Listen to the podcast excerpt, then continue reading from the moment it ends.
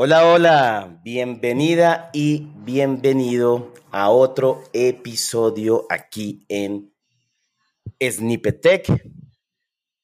Volvemos, volvemos con otro episodio acerca de el gran evento del DroidCon, esta gran experiencia que vivimos, porque digo en plural, ya que tengo dos invitados, Gabriel, Marcos, con los cuales compartimos una excelente experiencia a nivel de networking, a nivel de aprendizaje, en, el gran evento, para mí el más grande de los desarrolladores Android, el DroidCon de Berlín. Pero esta vez vamos a profundizar un poquito acerca de las charlas, acerca del contenido técnico, cuáles fueron las charlas que más nos gustaron. Vamos a debatir un poquito sobre ello y experiencias en general a nivel técnico. Así que recuerden, recuerden seguirnos por nuestras redes sociales, por Twitter, por Facebook en DevHack y nuestra página, recuerda visitarla, devhack.co devhack.co. Ahí vas a encontrar los diferentes enlaces a nuestro canal de YouTube, a nuestro blog post y a mucho más contenido. Así que síguenos por las redes sociales y recuerda suscribirte, recuerda compartir. Esto ayuda a crecer la comunidad. Recuerda compartirlo. Así que vamos a entrar en materia y pues saludo a mis grandes amigos. Hola Marcos, ¿cómo estás? Hola, hola, ¿todo bien por acá? Ah, bueno, y Gabriel, ¿cómo estás? Hola Juan, saludos desde Medellín. Acá súper bien, hermano. Qué bueno, qué bueno, ah, qué lindo Medellín. Recuerden que mm, pues Marcos, Gabriel han tenido un background, una experiencia en lo que es el desarrollo Android. Sin embargo, si quieren saber más de ellos, tranquilos, vamos a dejar las redes sociales acá. Y en el episodio anterior, recuerden escucharlo, experiencias generales del DroidCon, si ustedes deberían ir o no deberían ir. Ahí pueden encontrar algunas respuestas de ello. Ahí pueden encontrar más sobre eh, Marcos, Marcos y Gabriel sobre su experiencia, trabajo y demás. ¿Listo? Hoy ahora vamos a, eh, entrar en materia de una vez y pues algo que, que, que, que, abrió y el keynote, la, la, charla más importante de este evento del DroidCon, fue una charla sobre lo que es Kotlin multiplataforma y el futuro de Kotlin multiplataforma. Meses antes, en el Kotlin Conf, el equipo de, JetBrains y específicamente el equipo de Kotlin, pues abrió eh, una, este, este gran evento, el Kotlin Conf, lo abrió hablando de cómo podemos crear aplicaciones ya completamente desde la UI hasta el, el repositorio, acceso a datos y demás, podemos crear una versión para ellos. Y eso fue un gran impacto para los desarrolladores, pues Android. En este DroidCon de Berlín, el keynote fue sobre esto. Fue muy similar, algunos cambiecitos, eh, level más enfocados en Android, pero dando el futuro de lo que JetBrains y lo que Kotlin multiplataforma pues nos trae. Así que mm, pues quiero escuchar sus opiniones acerca de esto, sus opiniones como desarrolladores Android, porque no son desarrolladores iOS ni desarrolladores multiplataforma. ¿Cuál es la, su opinión acerca de esto? ¿Cuál es su opinión acerca de este pronto nuevo rumbo y nuevos retos que ahora creo que nos va a traer lo de Kotlin multiplataforma? ¿Qué opinas, Marcos, acerca de esto? Eh, bueno, en realidad yo creo que es un tema que como tú mencionas viene bastante fuerte, se viene comentando desde hace ya un buen rato. Eh, yo personalmente lo veo bien, eh, siento que nos da bastantes herramientas como para cubrir un, amplio, un mercado más amplio de, de, personas, de dispositivos. Eh, eso está súper bien. yo veo tal vez cierta resistencia de parte de algunas personas que están en el desarrollo puramente Android porque siempre hemos estado, o la mayoría estaba con un toque muy, eh, no tan anuente, por así decirlo, a entregar plataformas híbridas eh, y cosas por el estilo. Entonces creo que tal vez hay una resistencia ahí con la que va a haber, va a haber que trabajar. Eh, pero yo veo la experiencia como muy positiva. Eh, siento que a pesar de que ya están metiendo mucho empuje, creo que todavía falta bastante hasta que podamos decir que tenemos algo lo suficientemente sólido para comenzar a trabajar ya a nivel de producción con él. Eh, pero creo que, que, que, es algo válido y, y, creo que viene bien. Eh, hay que prestarle atención, pero lo veo bastante positivo. Eh, una cuestión que tal vez salió por ahí en el, en el Droidcon, y creo que es una pregunta bastante válida, y es que la gente a veces se siente un poco confusa porque estamos impulsando como dos cosas al mismo tiempo. ¿verdad? Estamos impulsando eh, Kotlin Multiplatform, pero a la vez estamos con Flutter, que también está por ahí como en ese multiplatform, por así decirlo. Eh, entonces mucha gente se ha sentido confundida de que, bueno, ¿en qué me enfoco? ¿En Kotlin Multiplatform? ¿Me enfoco en, Flutter o en qué? ¿O por qué no combinar los dos? Exacto. Entonces, a, veces, y bueno, como, como es muy bueno. Sí. Como, y como, como desarrolladores sabemos que muchas veces es tanta información que no sabes en qué enfocarte y es muy difícil enfocarte en algo. Entonces yo siento que es una, es una duda bastante válida, pero, pero yo creo en términos generales, para resumir, que, que es algo bastante positivo eh, para los desarrolladores Android que queremos meternos un poquito más y poder tener como todo el stack de, tecnologías que ocupamos para hacer un sistema funcional. Excelente, de acuerdo, muy de acuerdo. Ahora muchas opiniones, pero quiero escuchar a, Gabriel, ¿qué opina sobre esto? Bueno, nosotros, como decía Marco, siempre somos como reacios a, a veces a cambiar de tecnología, pues, pues como tenemos un expertise, unos años de experiencia trabajando en algo y aceptar lo nuevo, hay que decir la verdad, aceptar lo nuevo cuando uno va ya lleva bastante tiempo trabajando en algo eh, es difícil, uno siempre se resiste al cambio, pero obviamente esto llegó para quedarse y el multiplatform cuando llegan esas tecnologías nuevas y esas cosas nuevas que nos, que a veces como que lo, lo a veces saturan, lo saturan a uno con tanta información, es siempre preguntarse para en, en qué momento o cuándo es, es cuándo se puede usar esta tecnología, ¿sí? O sea, en qué tipo de proyecto. Hay que, que tratar de buscar el use case adecuado para, para la tecnología, ¿sí? Por ejemplo, Kotlin Multiplatform aún está muy verde, ¿no? Y sé que las, las herramientas de desarrollo aún no funcionan muy bien con, sobre todo para el debugging de Kotlin Multiplatform, es, es tedioso.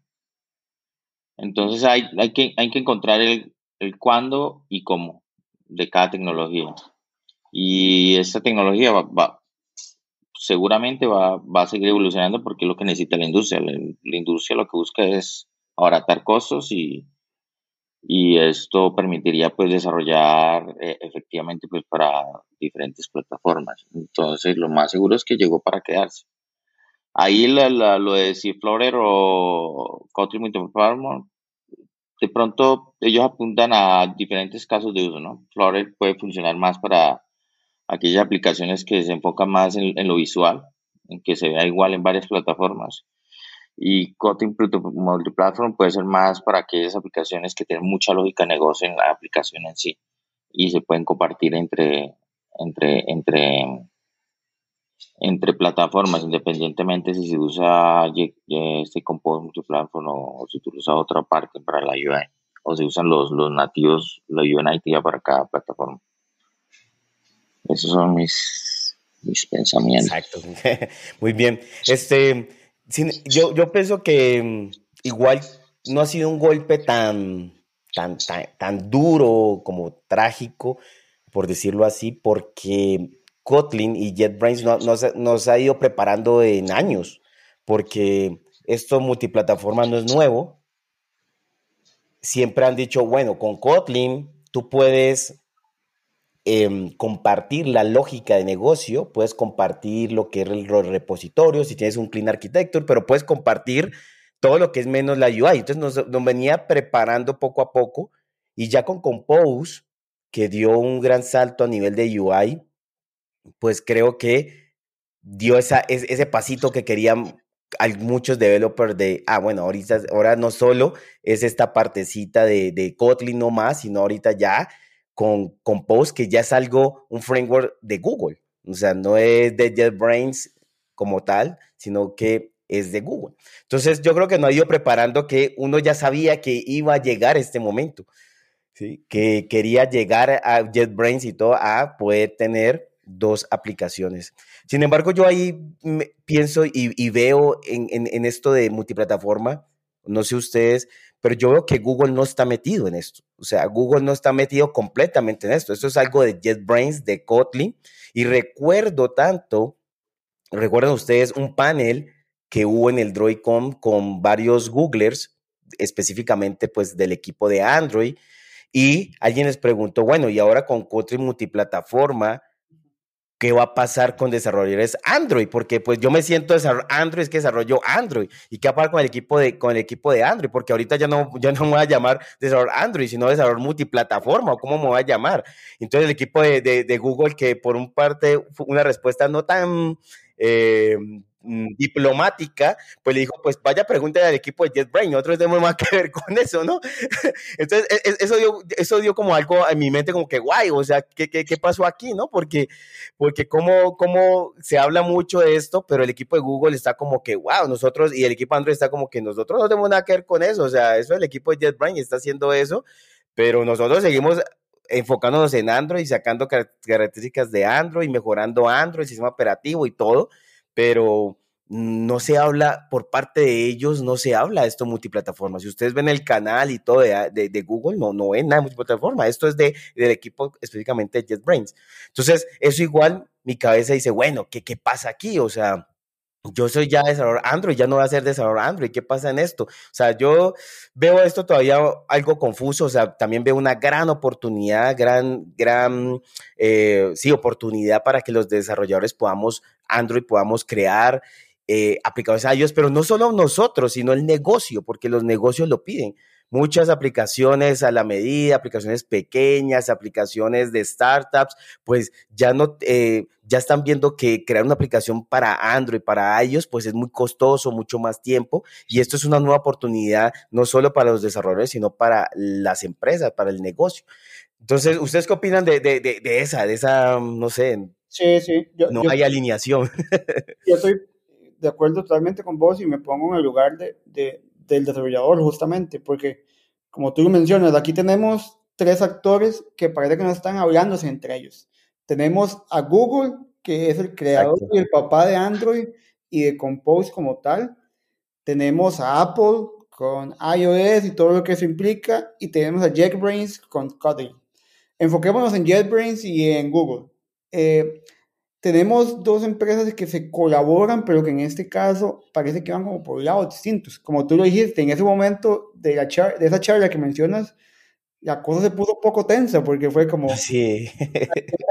hacia dónde nos movemos. Entonces fue como, de, no sé, vaya pregúntale a ellos, pero se supone que están trabajando en colaboración porque si, si JetBrains está desarrollando algo para que sea multiplataforma, uno lo menos que esperaría es que haya alguna especie de conversación o algo con Google que al final, por ejemplo, es, es el papá de Android, porque al final, al final todo lo que haga Google con Android le va a afectar sí o sí al trabajo que estén haciendo eh, la gente JetBrains con, con multiplatform. pero parece que no, como mencioné anteriormente, Google sigue, sigue empujando mucho el Compose multiplatform, que, está, que va, por así decirlo, por aparte. Y por otro lado, seguimos empujando el, el, el Kotlin multiplatform. Entonces parece como que estamos jalando en dos direcciones distintas que a veces es como difícil seguir el ritmo. Y ni qué hablar de, de iOS, ¿verdad? Eh, que, que, que, no sé, no tengo oportunidad de ver qué también funciona multiplatform en, en iOS, eh, pero también, o sea, qué tanto se están conversando ahí entre Apple y JetBrains. No creo que mucho, para ser honesto, eh, pero justamente ese punto, o sea, eh, eh, eh, en qué confiar, en qué dedicarme, en qué ponerle tiempo, si realmente esto va a hallar o no va a hallar y tal vez al final va, a ser tiempo que, que, voy a perder, entonces como... Exacto. No, y, y, y, pues nosotros pensamos a nivel de, de, desarrolladores, desarrolladoras, a nivel de código. pero, pero atrás hay, hay productos, hay servicios, hay dinero. O sea, Flutter, o sea, yo pienso que el equipo de Google dirá, bueno, y si no se mete en esto, ¿qué pasará con Flutter? Por ahí me decían, no es oficial ni nada de eso, que todavía Google no encuentra cómo, cómo monetizar Flutter, o sea, cómo sacarle dinero a Flutter. O sea, todavía no encuentra eso. Por eso ahorita anda muy unido, ¿no han visto ustedes con Firebase? Y tratan de hacer cosas mucho con Firebase y demás para ver cómo poder sacarle jugo a estas dos herramientas, porque Firebase tampoco es que la que produzca mayor dinero, como para sacarle mucho, sacarle más provecho a Flutter y como que vea, o sea, si Flutter con Firebase podemos sacarle dinero. Ahora, si me pone otro, otro que es más multiplataforma, ¿cómo voy a monetizar todo esto? ¿no? O sea, yo creo que eso también atrás hay un, todo un juego de, de, de, de, de comercial, ¿no? Un juego comercial y cómo vendo esto. No sé, ¿qué opinas, Gabriel? Sí, la final nosotros estamos, nosotros estamos a un nivel, o sea, estamos a nivel de desarrollador, sí, y obviamente hay un nivel más alto que es el de negocios, que la final eso lo decía el mercado, ¿cierto? Eso es impredecible, a veces puede ser un producto puede ser supremamente bueno, la parte técnica, y, pero no funciona en la parte económica, como decís, que no produce plata, no sabía eso, la verdad y de momento lo descontinúan, ¿sí? Pero a pesar de ser un producto muy bueno. Y eso ha pasado pues antes muchas veces, sobre todo con, con, con productos de Google. Entonces ahí eso es algo que no podemos controlar y lo que vos decías que era el desarrollador que decía, bueno, y nosotros como desarrolladores Android, ¿dónde quedamos? Yo creo ahí es más, nos toca cambiar el mindset de los desarrolladores Android. Nosotros no somos desarrolladores Android, nosotros deberíamos ser desarrolladores. Exacto. O sea, deberíamos de, de poder tener, o sea, tenemos las habilidades para, deberíamos tener las habilidades para abordar cualquier lenguaje y cualquier tecnología, ¿sí?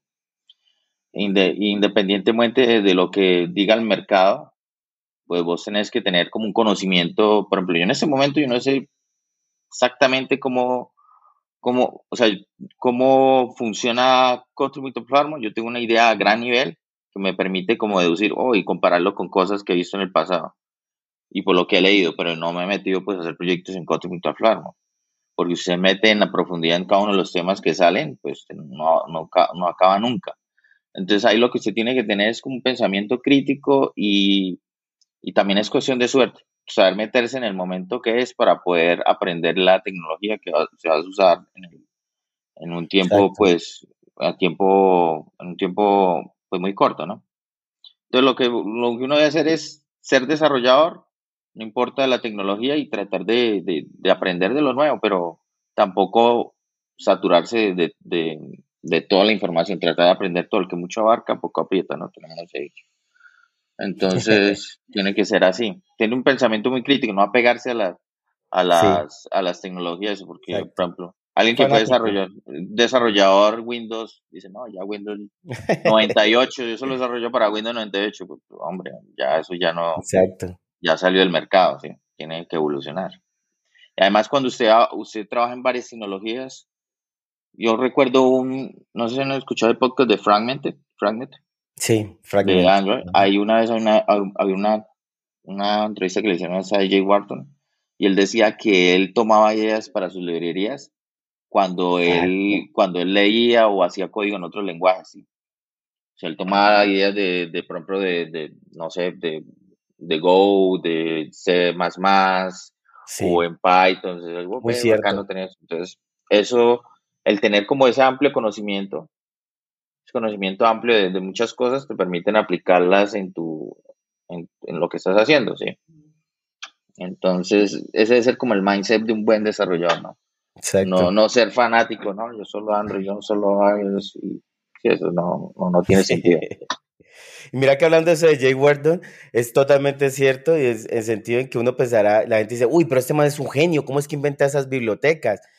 Y es, y es eso. Yo cuando estaba en Kotlin y hace cuatro años, pues es, eh, desarrollo en Python, me encontré que en Python existen cosas de Kotlin. Entonces uno le da por, por hacer cosas en Python que, que tiene Kotlin para mejorar y la gente dice, wow, o sea, ¿cómo es que hiciste esta, como esto en Python? Y es porque en verdad, pues yo lo había visto en Kotlin. Entonces, sí, e, eso, eso, eso, eso pasa mucho. Y, y dices algo muy cierto ahí con los desarrolladores eh, Android, porque se casan con ese Android, ¿no? Como que les queman ese Android, Android, Android, Android, porque uno encuentra, digamos, en el mundo de, de backend, y demás que fácilmente se cambia de base de datos, aprendes bases de datos diferentes, aprendes lenguajes diferentes de backend, eh, haces cosas, scripts con un lenguaje y otro, o sea, se aprende que no están así, por decirlo así, muy casados en que yo soy desarrollador backend Python, ¿no? Desarrollador backend Go. O sea, sí hay que encontrar una experticia, también estoy de acuerdo con eso, pues no puedes generalizar todo, pero tampoco casarte ahí con un framework y demás, ¿listo?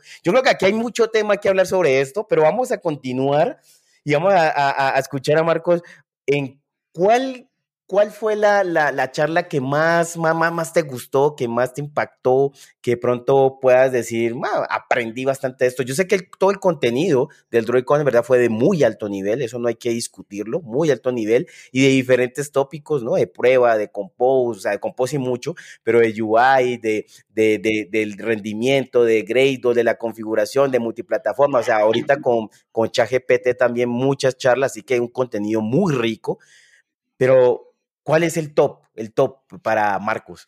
Qué complejo, qué compleja pregunta. Eh, como tú lo dices, eh, mucho de la conferencia rondó eh, alrededor, vale la redundancia, de multiplatform y de compose como tal. pero quitando esos temas de ahí, de, de, de, la, de, la, mesa, porque ya lo discutimos bastante, creo que los otros grandes focos fueron cómo integrar inteligencia artificial dentro del proceso de desarrollo de software eh, que ese está por ahí, y también dentro del proceso de pruebas y todo, todo ese tipo de cosas, ¿verdad? Eh, pero si, si, nos extraemos ya de esas cosas que están como muy trending, por así decirlo, eh, yo, a mí me gustaron mucho dos charlas. Una que es, que, que, es algo que creo que se está moviendo en la industria también, que es toda la parte de GraphQL que, que anda por ahí. Cómo migramos de, de APIs a, a, hacer cosas con GraphQL y cómo interactuamos desde aplicaciones mobiles con eso. ¿Qué frameworks tenemos para hacer eso? ¿Qué herramientas tenemos para trabajar? Es algo que creo que todavía no ha tomado con muchísima fuerza, pero yo esto sí es algo que creo que va a pasar sí o sí. Eh, creo que ya la etapa de, o la época de los APIs eh, va de salida y nos estamos moviendo un poco más a la parte de, de trabajar con GraphQL por una cuestión principalmente de eficiencia que es lo que buscamos en, dispositivos móviles. Eh, ustedes como desarrolladores móviles saben que, que uno, un servidor tiene memoria y disco ilimitado, ¿verdad? En un dispositivo móvil no, y tener que ser muy eficiente en el manejo de esos recursos. Y GraphQL viene mucho a solucionar esa parte. Eh, yo creo que ese fue uno de mis temas top. Y el otro eh, fue bastante curioso escuchar a BMW hablar de cómo ellos, sí, estuvo bueno. De cómo ellos eh, están usando Android y crearon un sistema, por así decirlo, desde cero, basado en Android, para toda la plataforma de entretenimiento de sus nuevos vehículos. Los vehículos que están saliendo este año o que van a salir el próximo, no, recuerdo exactamente, pero tienen un equipo dedicado a trabajar en Android. Eh, utilizando Android como base, pero a partir de ahí construyendo el nuevo sistema operativo de su sistema de entretenimiento de los vehículos, que eso me explotó la cabeza. Eh, me pareció súper interesante. Me hubiera gustado que la charla hubiera sido un poquito más técnica y menos comercial, eso sí, tengo que decirlo. Eh, pero me parece súper interesante el caso de uso de ellos, donde demuestran que, que Android es, es un sistema operativo súper versátil, que se puede adaptar básicamente a cualquier entorno y trabajar desde cosas tan sencillas como, no sé, eh, mostrar listas o cosas por el estilo, a cosas tan complejas como, como integrarse en sistemas embebidos como los de un, los de un automóvil. Entonces, esa sería como mi, mi top two de, de, de, las charlas. Excelente. Hay algo ahí que quiero hacer como digo paréntesis acerca de las charlas, es que es que las charlas en verdad muchas eran de sponsors. O sea, no sé si la mitad, pero un porcentaje grande era de los sponsors.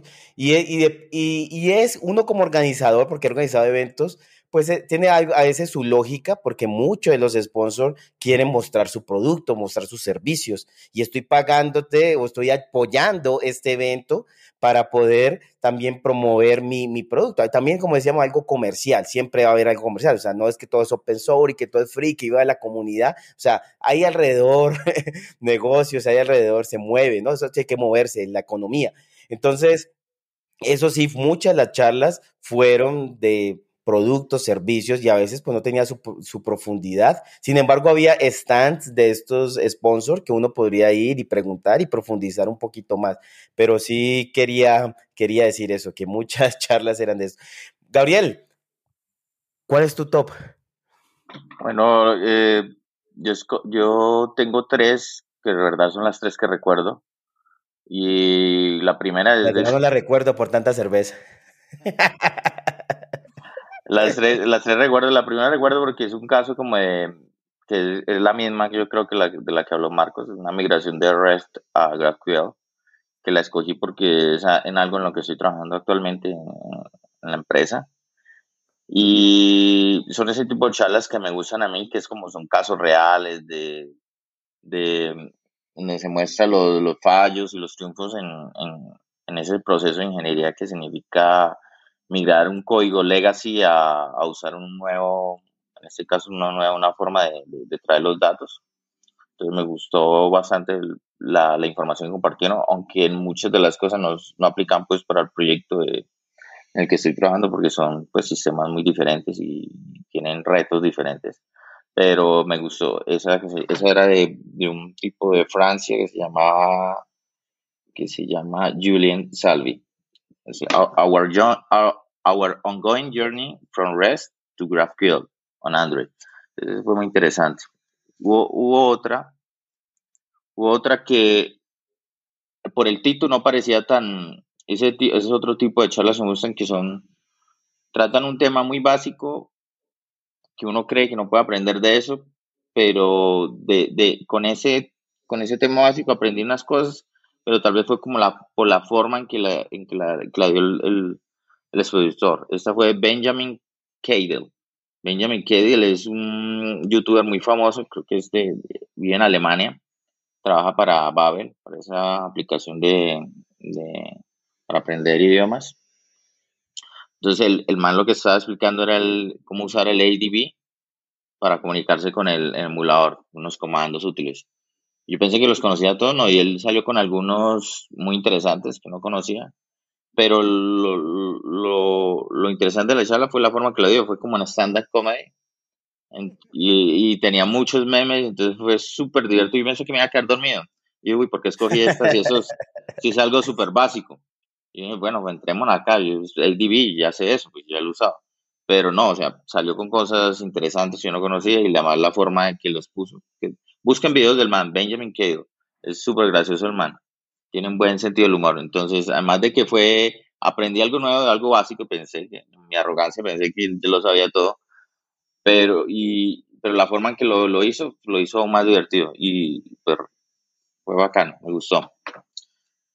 Y una última charla es, a veces, a veces en este tipo de conferencias la gente se enfoca en lo trendy, ¿no? Pues en Compose, en Multiplatform, en la inteligencia artificial, pero también hay temas que no son como, ya son antiguos, pero también sirven, son experiencias. Entonces hay una, la del, la del parcero, que era la última charla que se llama Protobot, yo pensé que era un tema, pero todo es, ah, muy es una tecnología para intercambio de información que el servidor. O sea, es algo adicional. Por ejemplo, lo que dice Marcos, la gente solo conoce, pues, está GraphQL, sí, pero a veces GraphQL no se ajusta a todos los casos de uso, ni REST, ¿cierto? Obviamente con GraphQL disminuimos el, el payload si, lo, si hacemos una buena implementación del, del GraphQL, pero puede ser aún mucho mejor el protobuf aunque no tenemos como la flexibilidad de, de qué datos traer, si como se cambian en GraphQL que cambiamos los, queries, agregamos, quitamos fields, con Protobot se puede alcanzar un, mejor performance eh, haciendo una buena implementación de, para el intercambio de datos con, con el servidor. Entonces, es ese tipo de charlas que me gustan que muestran alternativas que están fuera de lo trendy, pero pueden servir para solucionar casos muy específicos. ¿sí? Entonces, esta charla que era Protocols por Spring, Spring, Spring Up, Your Android Application, de Diego Galvis, me pareció muy interesante. Además que pensé que no iba a haber mucha gente porque pues el tema no es trendy. Entonces eso también me quiere decir que hay gente que no, no se guía por eso, sino se, se, guía por, por, las necesidades que tiene de su proyecto o por la curiosidad, ¿sí? Entonces, esas son las tres que recuerdo, la verdad no recuerdo más. Mucha cerveza. la cerveza que nos fuimos a tomar Muy, muy, muy bien, muy bien. Pero mira que, pero mira que esto de Protobov anda, anda, anda, anda acelerándose, anda acelerándose. No más Data Store. Con Data Store puedes almacenar los datos en, en Protobov. y es ah, mucho más seguro que, que, que, guardarlos simplemente como un string o cualquier otra cosa. Entonces, anda, anda en tendencia y es un tema también para mí muy, muy, muy interesante. Para mí, en verdad, me, me gustaron mucho las charlas sobre un, un poquito de, de, lo de Machine Learning o inteligencia artificial en el desarrollo. Y, y eso porque a veces como modelo eh, creemos que esto no va a llegar a reemplazarnos. Y no va a llegar a reemplazarnos, pero va a ser una super herramienta muy ahorita muy, muy fuerte para que aceleremos nuestros desarrollos y aceleremos nuestro aprendizaje y aceleremos muchas cosas del día a día que hacemos, cosas que se vuelven boilerplate, cosas que se vuelven mecánicas, monótonas, que a veces igual nos aburre, como crear algunas capas las mismas, pues esto nos puede, nos, nos puede ayudar mucho. Entonces me gustaron mucho dos charlas, una que fue sobre cómo crear UI testing que, eh, código al final con una herramienta que usa esta parte de inteligencia artificial. Y la herramienta se llama Sophie, recuerdo tanto, esta gente es de la India y este software te permite, algo que me gustó mucho es que te permitía poder documentar tu historia de usuario, algo muy común en, las metodologías y framework ágiles, pero también tus criterios de aceptación y con eso y basado en ChatGPT, creo que usaban y otras librerías, pues creaba el código para hacer tu prueba de UI, porque al final hacer la prueba de UI es algo muy relacionado a estos criterios de aceptación. Entonces, esa, e, esa parte, wow, o sea, dije, está muy interesante porque va a agilizar igual el desarrollo y ya se está haciendo uso de estas herramientas para, para ello. Algo muy similar, otra charla, fue como cómo usar esto en el día a día del desarrollo Android. Y me, y me impactó que la persona que dio esta charla, pues dio ejemplos ahí de, miren, yo tengo que, normalmente hacemos crear unas data class, ejemplo, ¿no? Data classes en, en Kotlin, y eso lo hacemos a partir de un JSON.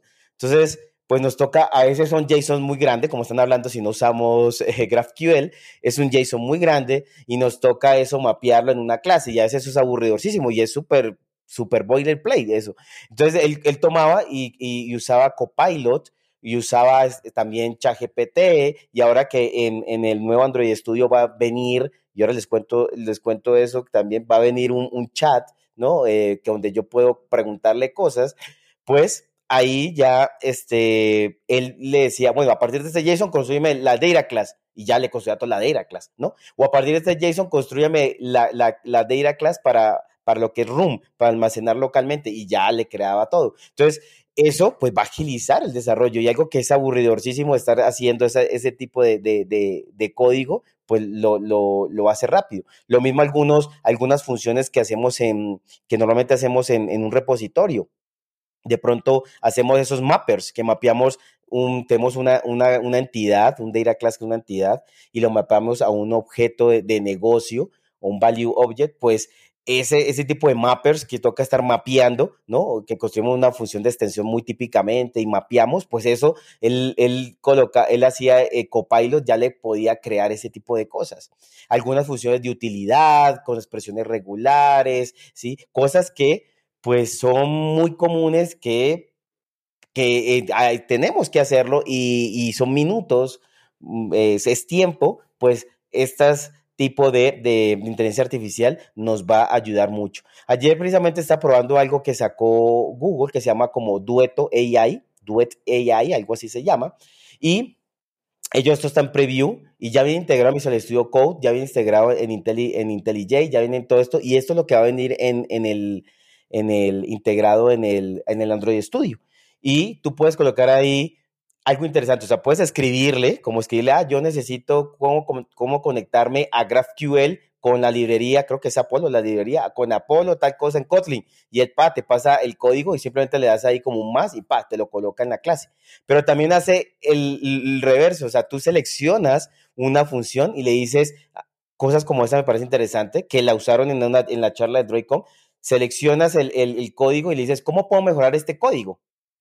Y él te dice, ah, mira, nombra mejor las variables, eh, este if y este lo puedes quitar, o esto así, así, y puedes mejorar tu código. O sea, eso me parece un compañero, por eso como duet, como un dueto, o sea, que ya está haciendo peer programming, eh, ya pero con la máquina, ¿no? Entonces, me pareció muy interesante porque uno a veces cree que su código es, es lo mejor, el perfecto, y pues hay PRs y demás, pero ya simplemente puedes seleccionar y decirle, ayúdame a mejorar este código y te da unas buenas pautas, buenas, buenos, eh, buenas prácticas para mejorar ese código. Así que pienso que esto va, wow, va, va, va a ser un gran impacto y si no, en verdad le lo, no, nos estamos descartando a veces, estamos diciendo, ah, pero eso no va a alcanzar o, o algo así, lo que, lo que otros hacemos, lo estamos sub, subestimando, pues creo que nos va después a tomar muy duro poder en verdad ver la realidad, ¿no? Entonces, esas charlas me gustaron, como decía, hubo diferentes tópicos en, en el Droidcom,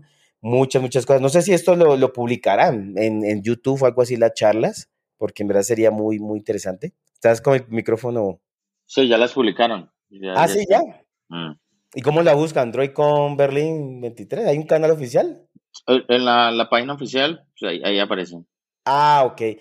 Sí. Ah, bueno, qué bueno. Ahí pueden ver y ver estas charlas que nosotros hemos dicho, pueden, pueden profundizarlas y verlas. Bueno, creo que fue un gran episodio, algo muy interesante que hemos profundizado sobre el Droid con Berlín. Y pues triste que ya tengamos que cerrar este episodio, cerrar esta, esta, estos, estos dos episodios sobre, sobre el Droidcom, esta bonita experiencia. Y pues quiero unas últimas palabras de, de Marcos, de Gabriel, acerca de la experiencia del Droidcom en general, que puede comunicarles a la, a la comunidad. Empecemos por Marcos.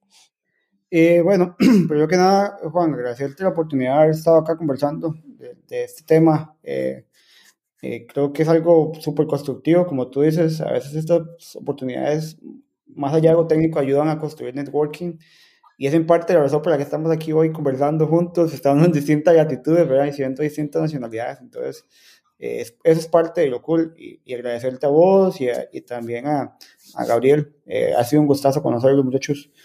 Eh, más allá de eso, eh, yo creo que desde, desde, el punto de vista técnico, creo que es una experiencia, como tú dices, muy enriquecedor, enriquecedora.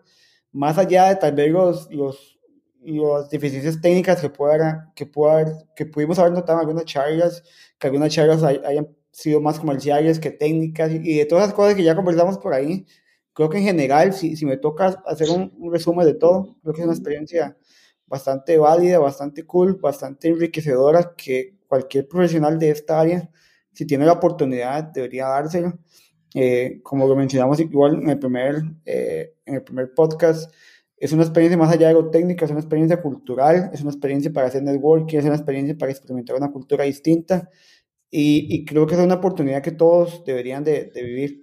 Entonces, eh, sí también, bueno, si te hagas expectativas, ¿verdad? De, de, que tampoco, o sea, ya, ya, ya estamos en un punto de la tecnología en que eh, es muy, muy complicado que veamos algo que nos haga, wow, ¿qué es esta cosa tan, tan innovadora? eh, pero, pero, pero si hay muchas cosas que todavía uno dice, qué bonito, esto nos facilita mucho las cosas, ah, qué cool esto, es una forma distinta de hacer esto, pero tampoco vayan como con esa grandísima expectativa de que todo va a ser como súper loco, súper innovador, porque tal vez no, eh, pero siempre hay mucho que aprender y mucho que, que, que, desconocemos y creo que desde ese punto de vista es, es una experiencia enriquecedora. Entonces, invitarlos a ir si tienen la oportunidad a cualquier DroidCon o a cualquier otra conferencia de tecnología a la que quieran ir. Excelente, muy bien. Gracias por eso. Y Gabriel. Bueno, tomando las últimas palabras de Marcos, yo, yo, yo repito también que siempre hay algo para aprender, siempre hay algo nuevo por más que seamos expertos en un tema, siempre va a haber una forma diferente de hacer las cosas y un punto de vista de las cosas. Y mi invitación es que si pueden ir a un evento de estos donde hay gente de todo el mundo, de todas las culturas, pues vayan, todos deberían de tener la oportunidad de ir al menos una vez al año. Una vez en la vida también, ¿no? Yo dije una vez en la vida, iba a decir, no, una vez al año, eso está bien. Diferente parte del mundo. Sí, sí. No, yo me quedo igual con sus palabras y para mí algo muy, muy importante fue, eh, es crear nuevas amistades y eso fue lo que creamos con ustedes. Así que gracias, gracias a todos por escucharnos, gracias a, mm, a Marcos, a Gabriel por esta bonita experiencia y por acompañarnos en, en, estos dos episodios de nuestro podcast. Así que gracias a todos. Recuerden compartir este episodio, recuerden darle like, recuerden compartirlo a toda la comunidad y nos vemos en otra oportunidad. Chao, chao. Chao. Chao.